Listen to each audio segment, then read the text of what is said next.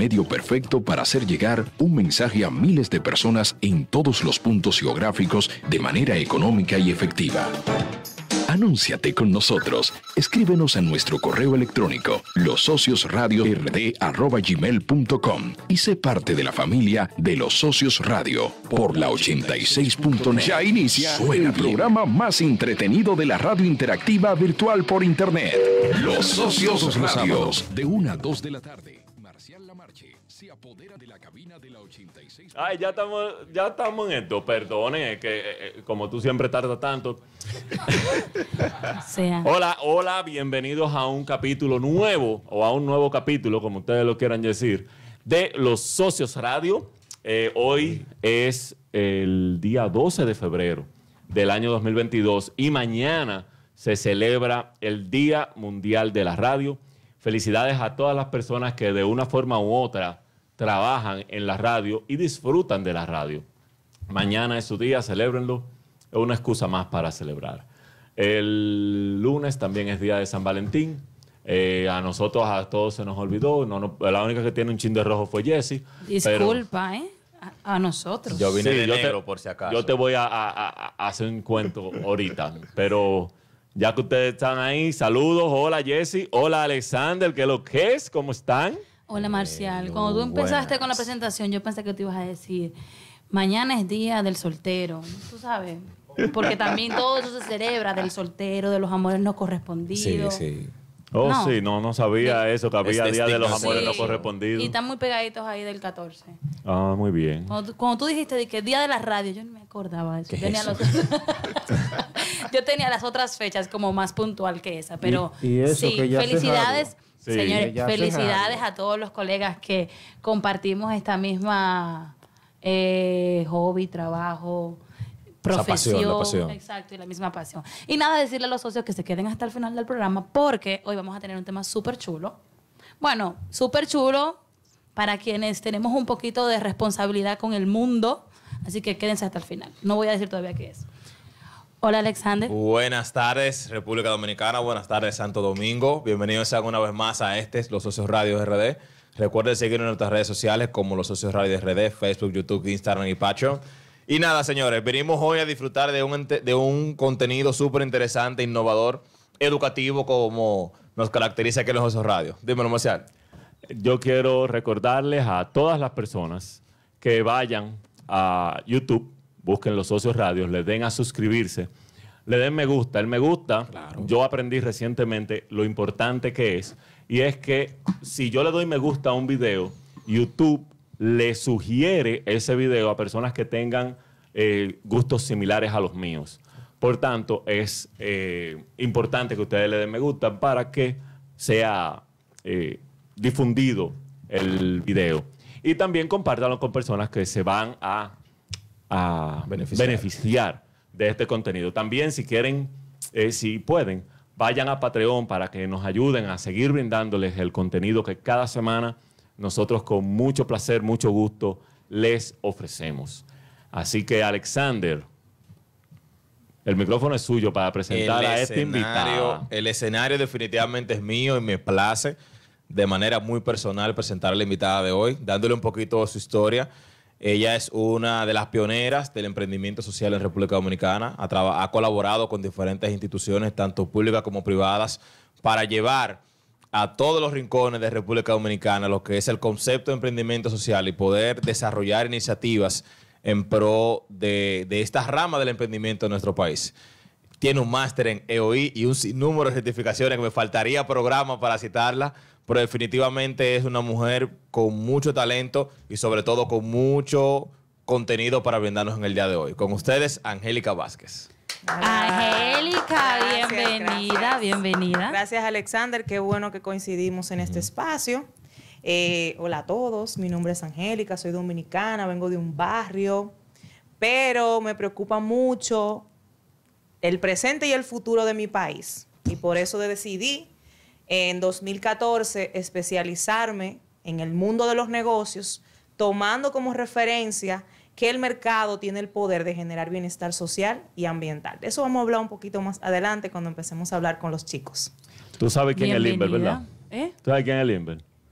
No. Bueno, Limber tuvo un hijo y yo estoy igualito que el hijo de Limber. Perdido. Perdí. o sea, perdido. En Porque el tú limbo. primero no entiendes que es emprendimiento No, social. no, porque Alexander habló de oír, ella está hablando de que, uh, que negocio, que... que- Dice, ¿con qué se mezcla todo esto? Exacto, Es que- entonces... Sí. Yo Dice- quiero- Dicen que dos montañas no se juntan, pero dos personas sí. Por eso no, sabemos, no sabemos de dónde eh, Alexander conoce a Angélica, pero él tiene. O sea, yo no le mandé a él el- lo que te mandé a ti. Mira, No, no. Él, él ya vino con eso aprendido. ¿Oíste? Sí, él él lo vivió. Sí, claro. Eh, y disculpa, pero yo quiero saber qué es EOI. Ah, la Escuela de Organización Industrial de Sevilla. Eso es una escuela em, de negocios que, que está en España y que, bueno, desde 2014 por lo menos, 2014, 2013, empezó a trabajar con eh, dominicanos, profesionales dominicanos, a través de las becas que da el MESID. Y yo fui beneficiada en el 2014 con una de esas becas para estudiar emprendimiento. Y en ese contexto conocí sobre el emprendimiento social. Fue muy loco porque el profesor allá en Europa cogiendo frío, hablándonos de que, de que se puede ayudar a la gente a través de los negocios. Y yo como que, ¿cómo se va a ayudar a la gente a través de un negocio? ¿Cómo yo puedo hacer eso? Me quedé como con esa curiosidad y empecé a investigar. Oh, sencillo, mientras tú vendes, está- mientras tú vendes, la gente te está ayudando. Claro. Ese es el punto, ese es el punto. Que, que el profesor nos, nos puso a pensar en problemáticas sociales, eh, en retos sociales, en retos ambientales, que a veces uno lo mira desde el punto de vista de la solución, de que solamente se pueden solucionar desde el, de- o sea, solamente una ONG puede hacer eso. ¿Cómo yo puedo facturar para ayudar a que los indocumentados de República Dominicana puedan lograr tener identidad, que fue el primer reto que yo trabajé en uno de los proyectos que el profesor nos puso y de verdad que eso nos abrió el pecho a todo mi grupo y de ahí fue que yo pude- empecé como que porque el profesor nos prácticamente nos quemó, pero nos No, pero si instó- ustedes se le abrió el pecho, que fue- no, fueron, no fue él que lo quemó, fueron ustedes que se quemaron. Claro. Exactamente. Entonces, eh, hay que ser resiliente. Yo tomé esa lección, empecé a leer, a buscar información, empecé a seguir páginas y nada. Yo, dentro de mí, yo, lo que el profesor decía ya, ya él está ya cogiendo frío y diciendo que hay gente que invierte en esos negocios. Eso debería de empezar a, suceder en República Dominicana. Y bueno, desde ahí empecé a trabajar esos temas, empecé en una emisora de radio, con una pequeña cápsula, a hablarle a la gente sobre el talento y cómo el talento puede ayudar a solucionar los retos que nosotros como país tenemos. Y bueno, y luego de ahí, pues volví otra vez a Santo Domingo porque estaba en una provincia de aquí, en La Romana específicamente. Y cuando volví aquí a Santo Domingo, ya el ecosistema de emprendimiento de, de aquí estaba como en su momentum como de emerger y todo eso. Y empecé entonces a articularme con el sector público, que ya en, eh, en 2017 empezó abrir el Departamento de Emprendimiento Social que tiene ya el Ministerio de Industria, Comercio y MIPIMES.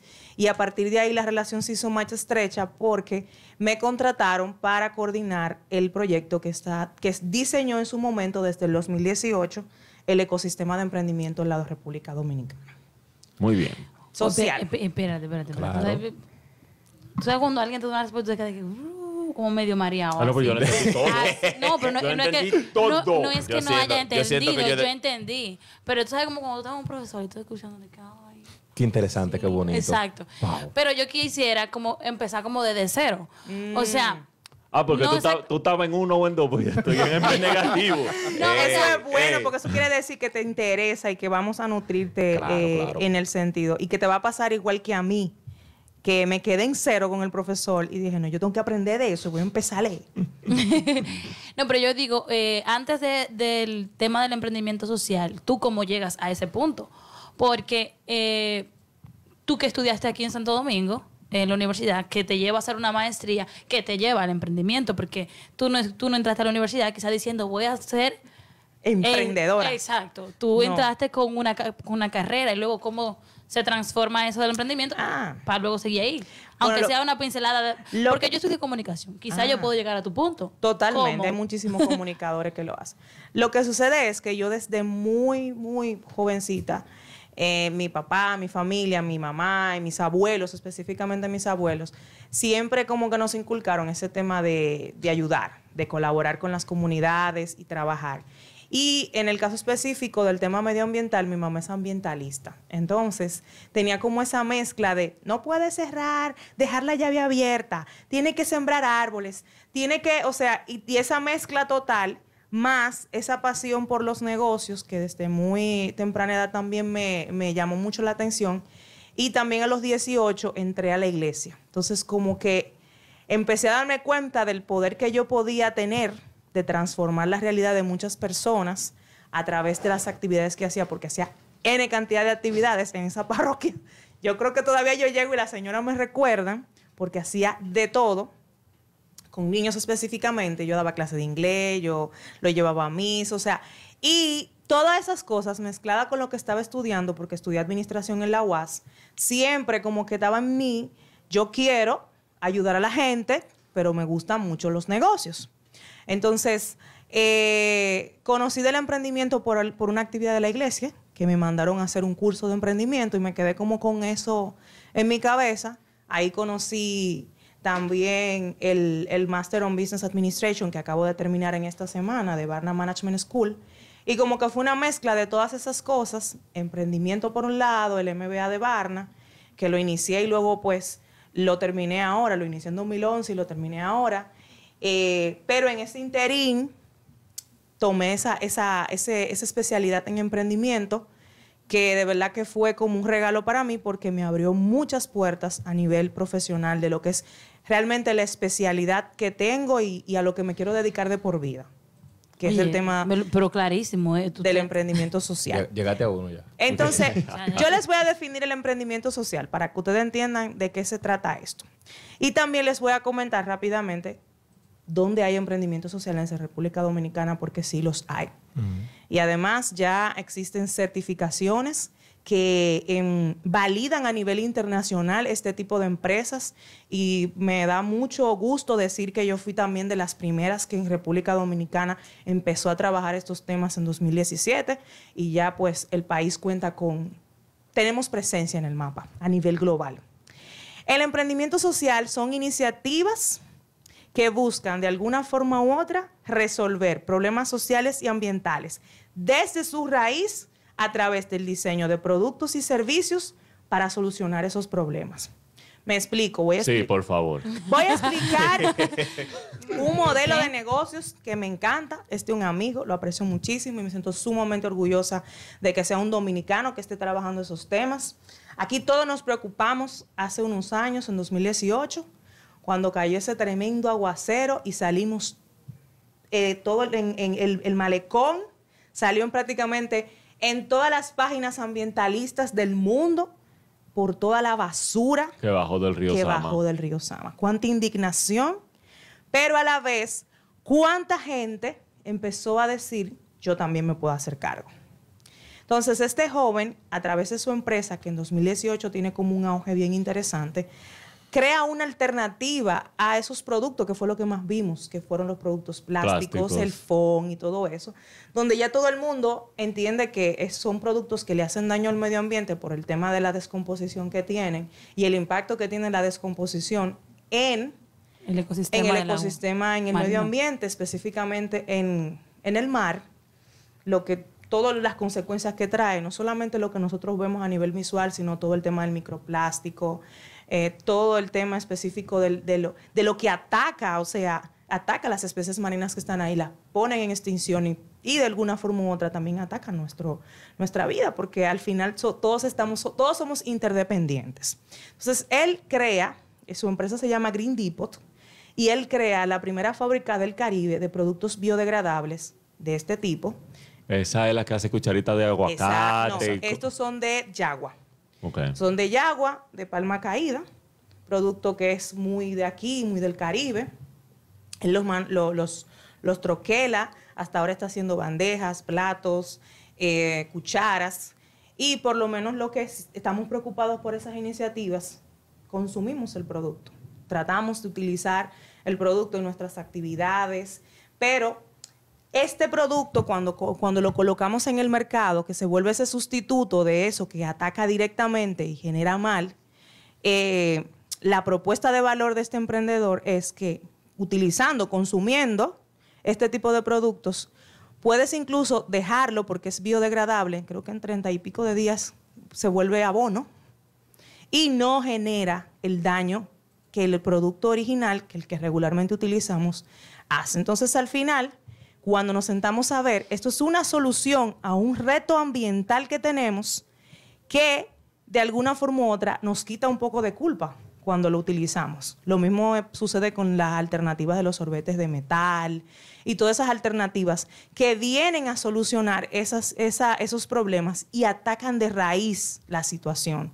Porque la raíz básicamente de este tipo de problemas es que necesitamos consumir. Y el medio en el que se empacan esos productos son los que realmente le hacen daño al medio ambiente. Entonces empezamos a generar innovación, a generar nuevas ideas y alternativas para atacar de raíz esa situación. Lo interesante de ese modelo de negocios es que no solamente ataca y trabaja el tema medioambiental, sino que en su cadena de valor, él integra comunitarios, que son los que recolectan estas, estas yaguas, él se las compra a un precio justo y luego entonces las transforma en su fábrica. Eso básicamente es lo que nosotros le, llamamos eh, un emprendimiento social que se enfoca en tres puntos importantes, que es cuidar a la gente, porque generó movilidad económica, cuido al medio ambiente, porque la solución realmente no ataca ninguna, eh, ningún, ningún tema ambiental, y generó valor económico, porque en ningún momento yo he dicho que él regala el plástico, él regala el producto. Él lo vende, es una fábrica que comercializa productos cuya razón de ser es poder atacar ese problema ambiental. Bien, La importancia de los ejemplos es enorme. Porque yo todavía estaba como cuando uno se lanza de paracaídas ay sí. A la expectativa. en el aire. Y Pero ahora, ahora con sí. este ejemplo, ya, ¿verdad? Ya entendí, ya. De hecho, yo te iba a preguntar, y mira, tal cosa podría ser un emprendimiento social y ya yo vi que no. O sea, Lo importante y la diferencia eh, se debe de marcar mucho y lo trabajábamos mucho en los grupos que trabajamos con Alexander. A veces al- al- a, la- a las convocatorias Un, que nosotros paréntesis, un hicimos- paréntesis, No, un paréntesis. hay- vamos a llegar para Discúlpame, allá. vamos para el chisme. O sea, él ha estado en grupo. sí. No, o sea, él, él fue el que debió ey. hacer la gestión para Ey. traerla, yo, ¿verdad? yo no- yo no entiendo. Que, a- Alexander, Ok. vamos a descontarle eso, tú verás. Ok. bueno, en 2018, a través del- de, una- de un financiamiento de la Agencia Española de Cooperación Internacional, eh, pues sale el proyecto El Hueco Caribe, que también ustedes lo, lo El presentan. hueco caribe. Sí, sí. Exactamente. Entonces, el Hueco Caribe es un proyecto que eh, fue diseñado por una ONG que tiene más de 20 años trabajando acá en, el- en- bueno, aquí tiene 15 años, pero tiene 20 trabajando en África y en Europa temas de innovación y emprendimiento social. Son ellos que traen aquí a República Dominicana esta nueva forma de emprender. La traen, hacen un testeo en 2016. Casualmente yo pertenecía a esa primera generación de, de emprendedores porque ya yo venía diseñando una empresa que trabajara ese tema del emprendimiento social, que hablara sobre esos temas, para eh, hacer y acelerar que se diseñaran en República Dominicana más, más productos, más servicios. Tu, tra- tu que trabajo eh, en ese momento, por lo que entiendo, es llevar el mensaje para animar a estos emprendedores a que su emprendimiento siga siendo un emprendimiento, pero que le incluyan la parte social. Sí. Y también motivar a que se creen más emprendimientos sociales en República Dominicana. Por eso eh, siempre soy parte de hackatones, ¿De quién? Hackatones son... eh, Lo que pasa es que ella cree que está Es hablando. que eso, eso es lenguaje técnico, Ok. Angélica. Tiene que, tiene que Entonces, pero para que aprendan y se culturicen, Ey. Eh, no, no, no me le habla así a los y se culturicen Hackathon los Fami, socios. es igual y cuando se cuando escuchen la palabra hackathon, lo primero que tienen que son que, que tienen que sentir como una chispa de emoción. Porque son 54 horas donde tú vas a, restar, a retar tu talento. En esas 54 horas o 48 horas, o algunas, algunos son de, de, de 8 horas, básicamente lo que, lo que se hace es que se reta tu talento para que tú diseñes una solución, un producto o un servicio. Y a veces usted llega a las 8 de la mañana y usted cree que usted no tiene ni pizca de creatividad y cuando usted termina a las 6 o a las 7 de la noche, usted se cree el genio del mundo. 6, 7 de la noche. profesora. En cuarentena Permiso, se acaba Pero esa hora. es un taller, es- permiso, es, un retiro. Es un eh, taller. Sí. Ok, pero habemos muchos, la mayoría de nosotros, somos empleados de 8 a 5 de lunes a viernes. ¿Y los Estos sábados? hackatones. ¿Y los domingos? Pero espérate, porque ahí es que voy. Estos hackatones se realizan en Sí. horarios pensados en nosotros los empleados Sí, que queremos siempre. volvernos emprendedores. Sí, siempre se hacen así. Todos, Perfecto. incluso los trabajos que hicimos en el proyecto Hueco, todos se hacían sábado y domingo, ni siquiera día de semana en la noche, porque se entiende que la gente tiene eh, ese tipo Y, de de cosas. hecho, permítame hacer un paréntesis, Angélica. Las personas que te capacitan en esos hackatones son personas que trabajan de 8 a 5 también. Porque la ventaja que tienen ese tipo de encuentros es que las personas que llevan a capacitarte son personas que están con emprendimientos en desarrollo o que llevan un trabajo de 8 a 5 orientado y que te puede servir de valor en ese tipo de encuentros. o sea, que no son ni que un profesor que tiene 20 tierra, años. No, no, jamás, no. no. Echándonos el emprendimiento no se aprende con teoría, el emprendimiento se aprende con práctica. práctica. Y mucho sudor. Entonces llevamos dos conceptos importantes, emprendimiento social y hackatones. Entonces todos esos eventos... Pero espérate, los hackatones, para, en mi lenguaje, en el lenguaje normal de la- del común, Son talleres, Son talleres. para enseñarte sobre emprendimiento social. No necesariamente. Pueden ser de emprendimiento tradicional, depende del focus que se le dé o del reto que se vaya a trabajar. ¿Quiénes realizan hackatones? O sea, ¿solamente ustedes o No, quiénes no, no, realizan no, no. hackatones? Todas las instituciones del ecosistema de emprendimiento dominicano, nosotros tenemos una ley de emprendimiento, aquí voy a hablar un poco de lo que, de lo que es, la 688-13, la pueden buscar. Nosotros tenemos una política pública que estimula el emprendimiento en la República Dominicana y somos de los pocos países que la tenemos. Eh, les invito a que visiten la página del Ministerio de Industria, Comercio y MIPIMES para que consigan más información sobre ello. Pero ellos son como el órgano que más promueve estos temas y que son los pioneros a nivel del sector público en trabajar el tema de emprendimiento social. Yo te voy a comprometer a ay, que ay. nos envíes. El itinerario, por así decirlo, de los próximos hackatones. o eventos. O Solamente tienen que entrar al Instagram del MIC y el MIC siempre todos los lunes le pasa Sí, como pa- una agenda. Ok. Ellos ponen como Comercio. agenda para los emprendedores y tú ahí mismo vas a ver cuáles eventos tienen ellos. Así que Lo que pasa es que el público común... O sea, todos público- los hackatones son. Eventos. Pero Sí. todos los eventos y hackatones son eh, impartidos, propulsados por el Ministerio de Industria y Comercio. Sí, hay algunas instituciones que, lo, que también lo hacen. También sería interesante que visiten la Red Nacional de Emprendimiento, que es el órgano que crea la, la ley de emprendimiento que articula todo el tema del, de la- del emprendimiento en la República Dominicana y nosotros como trabajamos la parte de emprendimiento social pertenecemos a esa red. Entonces sería interesante que ustedes también visiten esa página y ahí también eh, se publican todas las actividades que tienen todos los actores del ecosistema todo tipo de actividades, porque no solamente son los hackatones, hay charlas, hay encuentros, hay encuentros donde tú puedes conectar con gente, conocer personas, porque al final el activo más importante de un emprendedor son sus contactos. Entonces, el ecosistema hace prácticamente eh, todas las semanas eventos para trabajar esos temas. Incluso esta semana se publicó el monitor de, de emprendimiento de la República Dominicana, donde mide la intencionalidad de emprendimiento del país, de cómo nosotros como dominicanos emprendemos. Y ya también está disponible en esos medios que les comenté, tanto del, del Ministerio de Industria, Comercio y MIPIMES, que es el órgano que trabaja el tema, como de la Red Nacional de Emprendimiento. Muy bien. Así que ya tienen sí. otros conceptos interesantes. Saben que esto no es algo que, que se propulsa solamente desde el sector privado, sino que es una mezcla. Realmente el sector público es quien ha estado motivando desde el momento uno que este tema se esté dando en el país.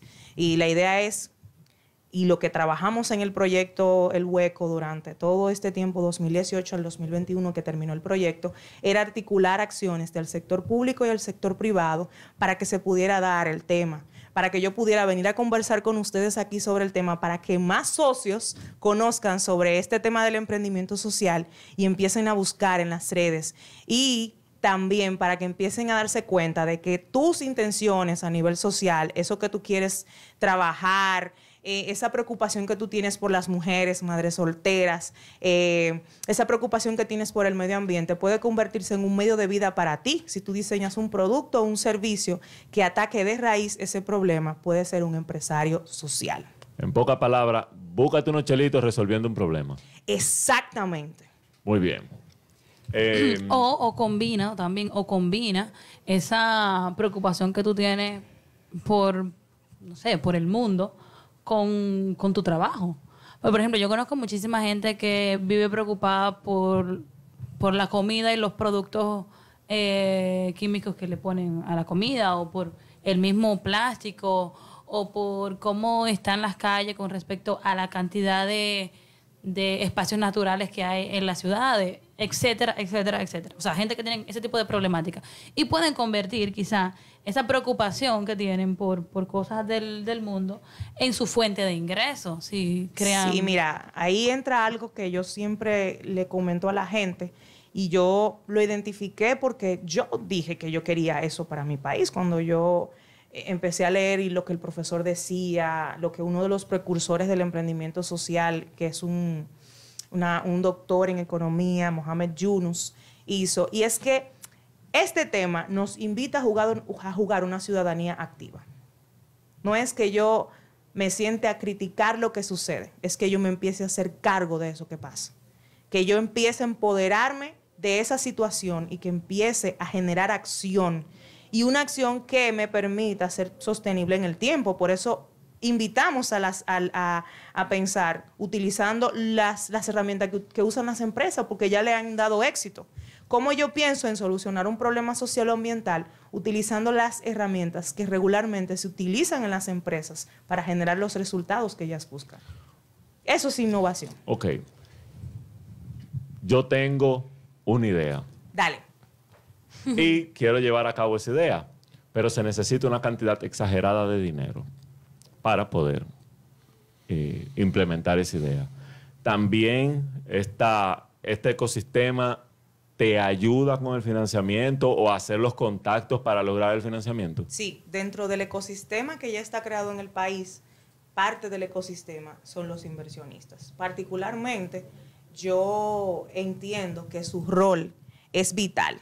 Para mí, uno de los actores que más cataliza que se den estos temas eh, son los inversionistas, porque son ellos los que, uno, apuestan al emprendedor porque no van a apostar ni a la idea. O sea, esto es que tú tienes un talento increíble, te veo que tienes un ánimo que, o sea, tienes tú un deseo de resolver ese problema, porque un emprendimiento surge para resolver un problema, no importa si es social o ambiental, todos surgen para resolver un problema.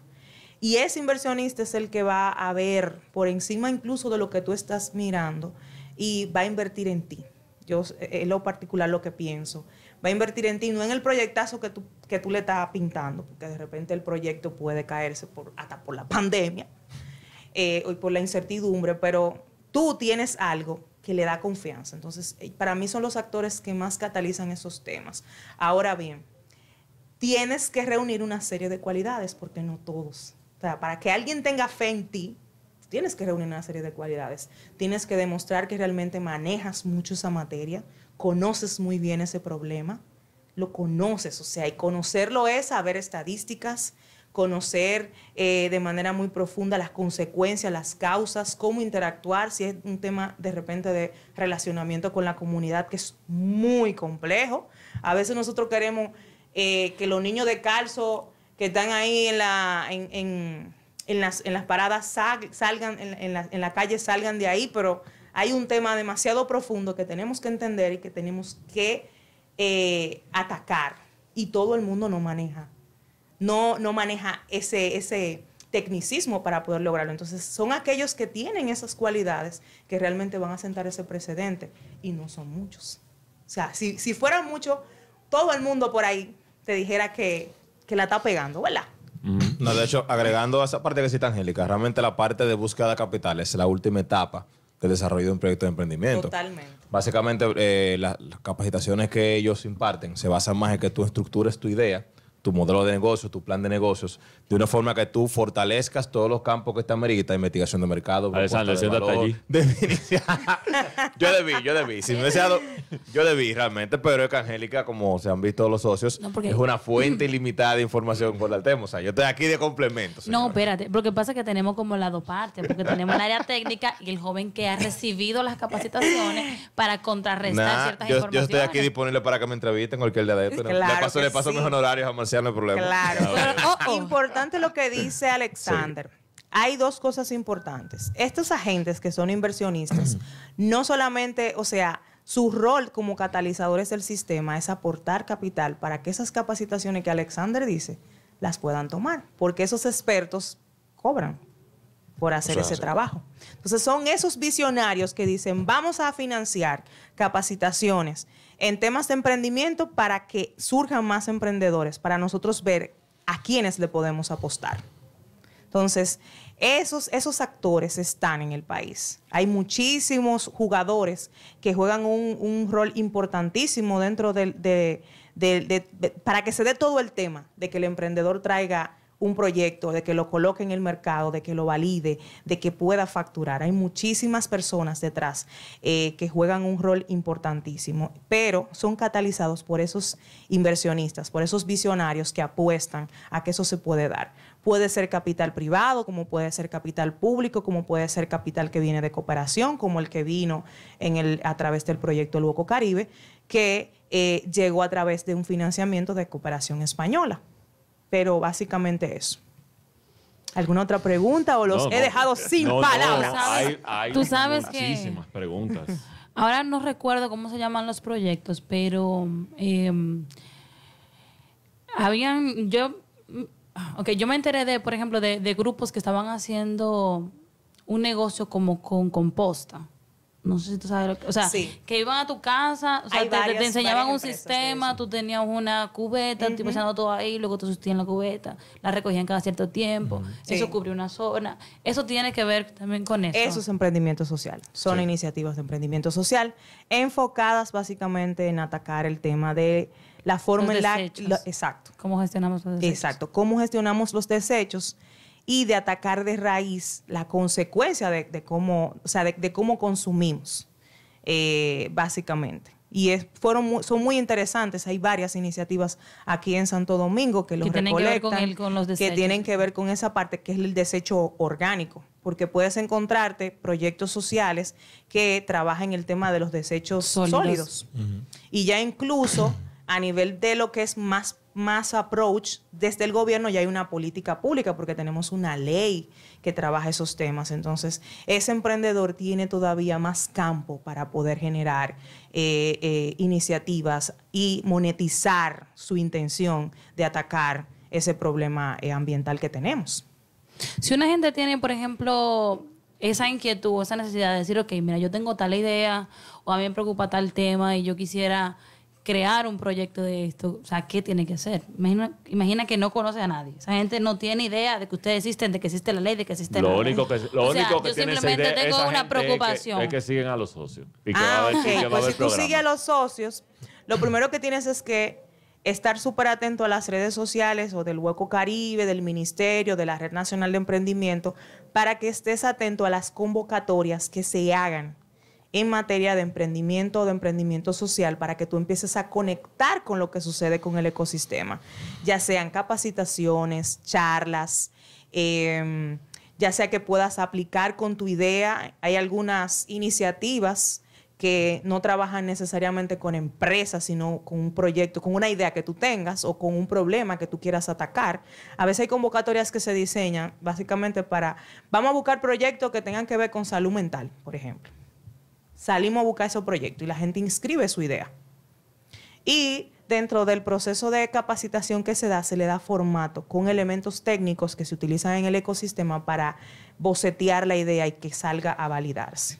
Entonces, eh, esa es mi invitación, que estén súper atentos a todas las convocatorias que se están haciendo. No importa si usted pertenece a una ONG, si en esa ONG, eh, que yo sé que tiene muchísimos retos y que ahora eh, una de las cosas que más están apuntando este sector es a poder en- encontrar modelos de negocios para poder atacar es- esos, ese problema que atacan desde su ONG. Mejor si la tiene, porque ya usted viene con un insumo que de repente el que tiene la idea no lo tiene, que tenga un conocimiento profundo y somero del problema. Porque la clave para poder diseñar una... O sea, lo importante no es la idea, lo importante es el problema que solucionas. Porque la idea puede cambiar, puede mutarse, puede mejorar, Pivotear. puede pivotear, puede, puede, puede mejorarse, puede elevarse, pero el problema va a seguir siendo el mismo, porque tú lo que vas a hacer es que vas a buscar distintos ángulos desde dónde tú vas a atacar para resolverlo, porque es complejo. No estamos hablando de qué la gente va a comer a las 12 y haga un comedor, no. Estamos hablando de que hay gente que no tiene comida a las 12, no tiene dinero para producir comida, para producir el dinero para comprarse la comida de las 12 y tú vas a generar una solución a esa situación. Es más complejo, es más difícil, tenemos que pensar más, tienen que haber más especialistas. Por eso yo me embarqué en el tema del emprendimiento social, porque República Dominicana tiene profesionales y saca profesionales anualmente de alto nivel. Y necesitamos profesionales de alto nivel para poder enfrentar los retos que tenemos a nivel social. Y yo creo que el tema del emprendimiento social es como un imán que va a traer a esos profesionales de alto nivel a generar proyectos de alto impacto que ataquen de raíz los problemas que tenemos. A mí no me gusta politizar ningún tema, pero lamentablemente este tema está muy ligado a la política, porque Sí. en realidad, o sea, en teoría, el gobierno no es, mí no me gusta llamarlo gobierno, sino las autoridades que nos administran El Poder Ejecutivo. están llamados a solucionar los problemas sociales. Totalmente. Esto, aparte, ¿verdad? En mi pyme se creó la ley, eh, hay incentivos, hay eh, el, el Ministerio de Industria y Comercio facilita estos entrenamientos o participa o lo, eh, eh, Apoya, apoya y fomenta. demás. Porque el Estado siempre va a ser ese, ese actor que va a apoyar y va a fomentar que esos temas se den. Por lo menos lo- en la experiencia que he tenido, ha sido lo que hemos eh, trabajado. Muy bien. El Estado, los incentivos para estos emprendimientos sociales realmente ayudan al emprendedor y me explico. Yo he tenido negocios, no son emprendimientos sociales, son negocios, Negocios. buscando cuarto. Y el, est- Los otros, esos buscan lo mismo. y el Claro. Estado y el Estado ha matado mis negocios. Ok. Y me explico. Un ejemplo, uno de esos negocios fue un car wash. Yo duré seis meses fuera de, sin formalizarme. Ok. Y el negocio ya estaba generando que yo con los ojos cerrados pagaba todo, el- el- el- lo- la operación, toda la operación la pagaba del negocio, o sea, él se pagaba solo y me quedaba para yo beberme una cerveza al mes. Ok. Y dije, ok, ya el negocio está dejando, es tiempo de formalizarme. Yo empiezo el proceso de formalización y lo primero que llega, o sea, yo empecé hoy, bueno, hoy es sábado, yo empecé un martes y el viernes me llegó una carta con una multa. Yo fui a la DGI no, mira, ya yo estoy en proceso de formalización. Lo discutí, me quitaron la multa, pero inmediatamente empecé a pagar impuestos, Ok. empezaron las pérdidas peores que cuando inicié. Ok. Bien, mira, eso es uno de los paradigmas más complejos en las conversaciones que se tienen con los emprendedores.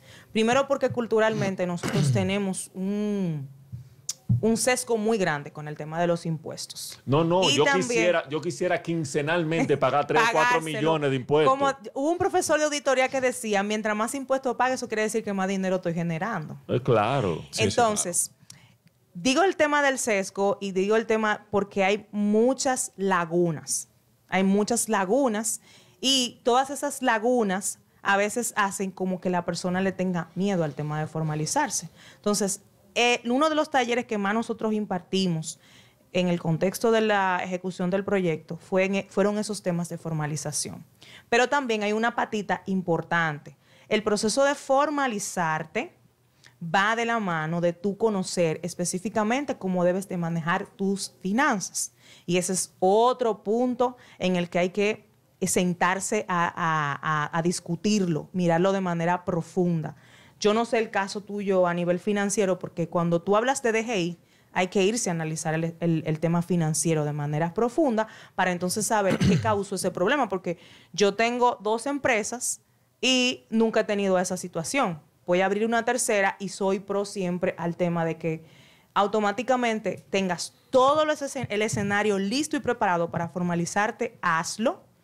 Evaluemos todas las alternativas que existen dentro de la DGI pro- promovidas por el mismo ecosistema, buscando que se acelere el tema del emprendimiento en el país, que no es que incentivan, sino por lo menos que mejoran las condiciones para que el flujo de caja de tu proyecto, que de repente es- no es el de, el de Mercasit, te permita sobrevivir y avanzar. Porque al final, en todos los países donde se promueve el tema de emprendimiento, lo primero que se busca es generar movilidad económica, aumentar el tema de recaudación y generar empleo. O sea, no hay persona, o sea, no hay actor que le interese más que tú estés vivo que al mismo Estado, porque va a poder recaudar de lo que tú haces. Entonces hay que sentarse a analizarlo de manera profunda y es mi invitación a todos, sentarse a verlo. Por eso es que hay que capacitarse, por eso es que hay que estar en constante... Uno de los comportamientos emprendedores, hay, hay todo un estudio de esos temas, es el tema de búsqueda de la información. En cada sector en el que tú vayas a entrar, tú tienes que saber cuáles son todos los riesgos. Incluso cuando tú estás preparando, que ya tú tienes tu modelo de negocio validado, que ya estás seguro, hay un estudio que se hace que se llama Las cinco fuerzas de Michael Porter, que básicamente te ayuda a mirar todo lo que está a tu alrededor. Y otro análisis también que te ayuda a mirar eh, todas las fuerzas que están alrededor de tu proyecto, ya sea a nivel político, que puedan incidir decisiones que el gobierno tome, que incidan en tu, en tu negocio, y tú analizar si es factible seguir o no, o qué mejoras o ajustes tú tienes que hacer al modelo para sobrevivir. O sea, imagínate, en todo este contexto de la pandemia, ¿cuántos emprendimientos murieron? Murieron porque no fueron flexibles, no se, con- no, no- no se conectaron. De repente murieron porque no tenían una base económica sólida para poder sobrevivir. Y por N cantidad de cosas. Pero lo que más primó o que hizo que muchos tuvieran éxito fue la flexibilidad. Entonces, el, el- el- el llamado número uno es a que, que eso no sea un elemento para que tú te, te entristezcas. Además, quebrar un proyecto no quiere decir que usted fracasó. Usted tiene un montón de formas de cómo no hacerlo nuevamente. Y, eso es como uno de los aprendizajes más interesantes que también los emprendedores nos llevamos. Y por eso podemos capacitar a otros y decirle, esa no es la forma correcta. Y eso también nos da mucha, mucha puerta también a poder eh, monetizar. Eso, esas 50 formas que tengo de no hacerlo, puedo también monetizarlo porque puedo cobrar por, por hacerlo. Entonces, vamos a analizar esa parte. Sería interesante mirarlo. Siempre que un proyecto me, me hace ese tipo de cosas, yo de una vez digo, hay que revisar la parte financiera. De repente el esquema de precios, una serie, en qué régimen te, te formalizaste, cómo lo hiciste a nivel de DGI, de repente ese no te convenía, te convenía otro. Porque cuando tú tomas esa decisión, tú lo que tienes que analizar es tu flujo de caja. Entonces, si tú a veces sucede, muchísimos emprendedores cuando tú le hablas de eso, como que se quedan. ¿Y qué rentabilidad hay? Pero son cosas que ya tú como emprendedor tienes que manejar al dedillo, porque si no lo manejas, tomas decisiones que no son las más convenientes para el modelo. Bien. ¿Alguna otra pregunta? Pero, no, está bien. Yo, y mi boche estuvo bien, pero. No, yo no digo un boche. No, no. Pero Retroalimentación, los retroalimentación. Incentivos para los emprendedores sociales. Ok. Son realmente incentivos. En el país no existen incentivos y yo particularmente, yo, Angélica Mercedes Vázquez, entiendo que el emprendimiento y el emprendedor social debe de competir de igual manera en un sector que en el otro, porque yo no, no, yo entiendo que quien va a comprar ese producto no lo va a comprar porque ayuda a la señora pobre, porque lo va a comprar una vez. Ahora, si lo compra porque es bueno y sabe que tiene que dar 3 mil pesos por esa cartera, por ejemplo, sabe que lo está dando porque es bueno y porque ayuda a las señoras pobres. Entonces, de repente si yo creo ese, ese, ese, ese tema de incentivos para ese sector especializado, no, no los estoy dejando que sean realmente productos competitivos, que el emprendedor desarrolle realmente la propuesta de valor que le permita competir. Ahora bien, sí entiendo que el sector, que hay muchísimos marcos regulatorios que le permiten al emprendedor capturar esos incentivos. Me explico rápidamente porque sé que el tiempo ya está un poco reducido. Nosotros tenemos una política pública aquí que no se ha cumplido, que es la ley de discapacidad. Y esa ley le dice al Estado que el 3%, no, el 5% de la planilla deben de ser personas con discapacidad y al sector privado el 3%. Y ahora hay muchas empresas del sector público que lo quieren trabajar. ¿Cuántas empresas están generando propuestas de valor para eso? Y eso es un incentivo para que tú generes soluciones, porque te van a pagar. Las empresas grandes quieren cumplir esa cuota y están buscando empresas que le generen diseño de espacio, que le ayuden en el tema de lengua de señas, una serie de, de factores. Entonces, una, un emprendedor es aquel que empieza también a ver todas esas situaciones que se están dando y cómo yo la puedo convertir en oportunidades de negocio. Eso es una oportunidad de negocio en el marco de un emprendimiento social y es un incentivo. Entonces, no es solamente yo sentarme aquí a pelear porque necesitamos que nos pongan una tasa impositiva diferente, que no, no. Yo quiero que tú generes soluciones que sean altamente competitivas y que tú empieces a ver dónde están las oportunidades. Porque si yo me siento a esperar a que la voluntad política a que los ciento y pico de diputados se pongan de acuerdo para poner un incentivo, nosotros nunca vamos a solucionar los problemas sociales. Entonces, este tema hay que trabajarlo como lo trabajan los emprendedores, como se trabaja el emprendimiento, porque es un emprendimiento. Hay que, hay que generar resultados con las herramientas que tenemos. Y si eso es lo que tenemos, vamos a sacarle todos los resultados que podamos tener. Y yo creo que tenemos todo el espacio para lograrlo. O sea, hay muchas herramientas que estimulan que el tema se dé en el país. No tenemos que esperar a que los diputados y los senadores se pongan de acuerdo para que nos pongan atención.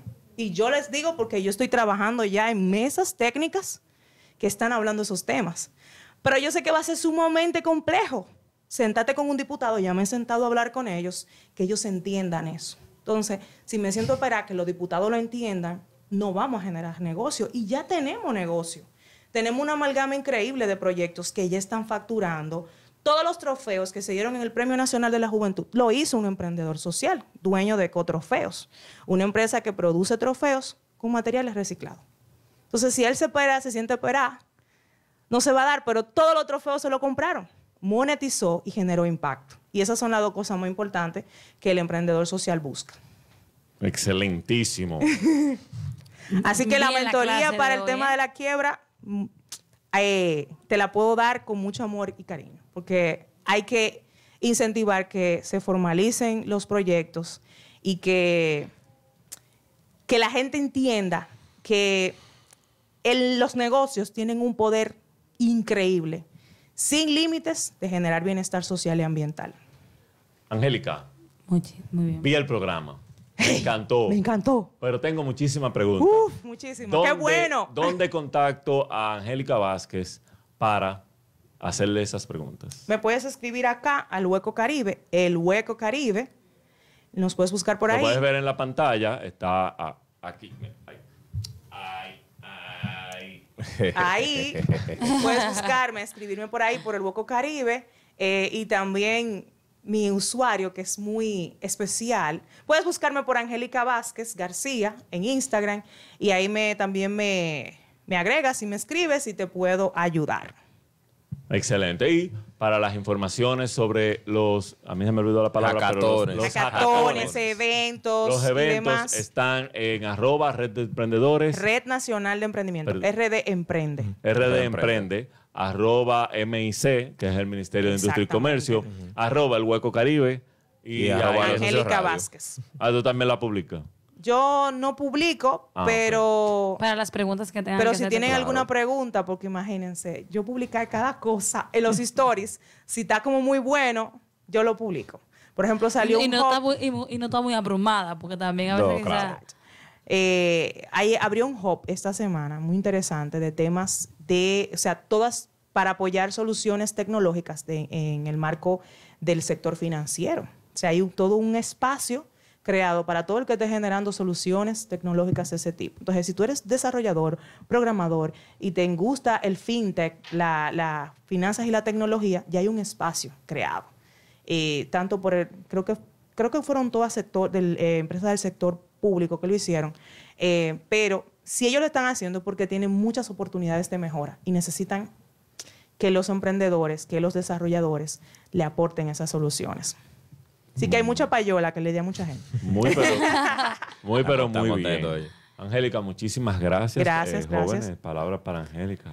No, mira, el programa ha estado muy entretenido, muy educativo. O sea, yo creo que nosotros nos vamos hoy de aquí con mucha luz eh, al respecto, con respecto al emprendimiento social y lo que se está haciendo. Porque te digo, el término emprendimiento como que se puso de moda en un momento determinado. Todo el mundo quería buscarse su cuarto y decía, Y sigue todavía. yo sé hacer anillo, vamos a hacer anillo y lo vamos a vender porque hay que buscarse su chelito, la cosa está mala.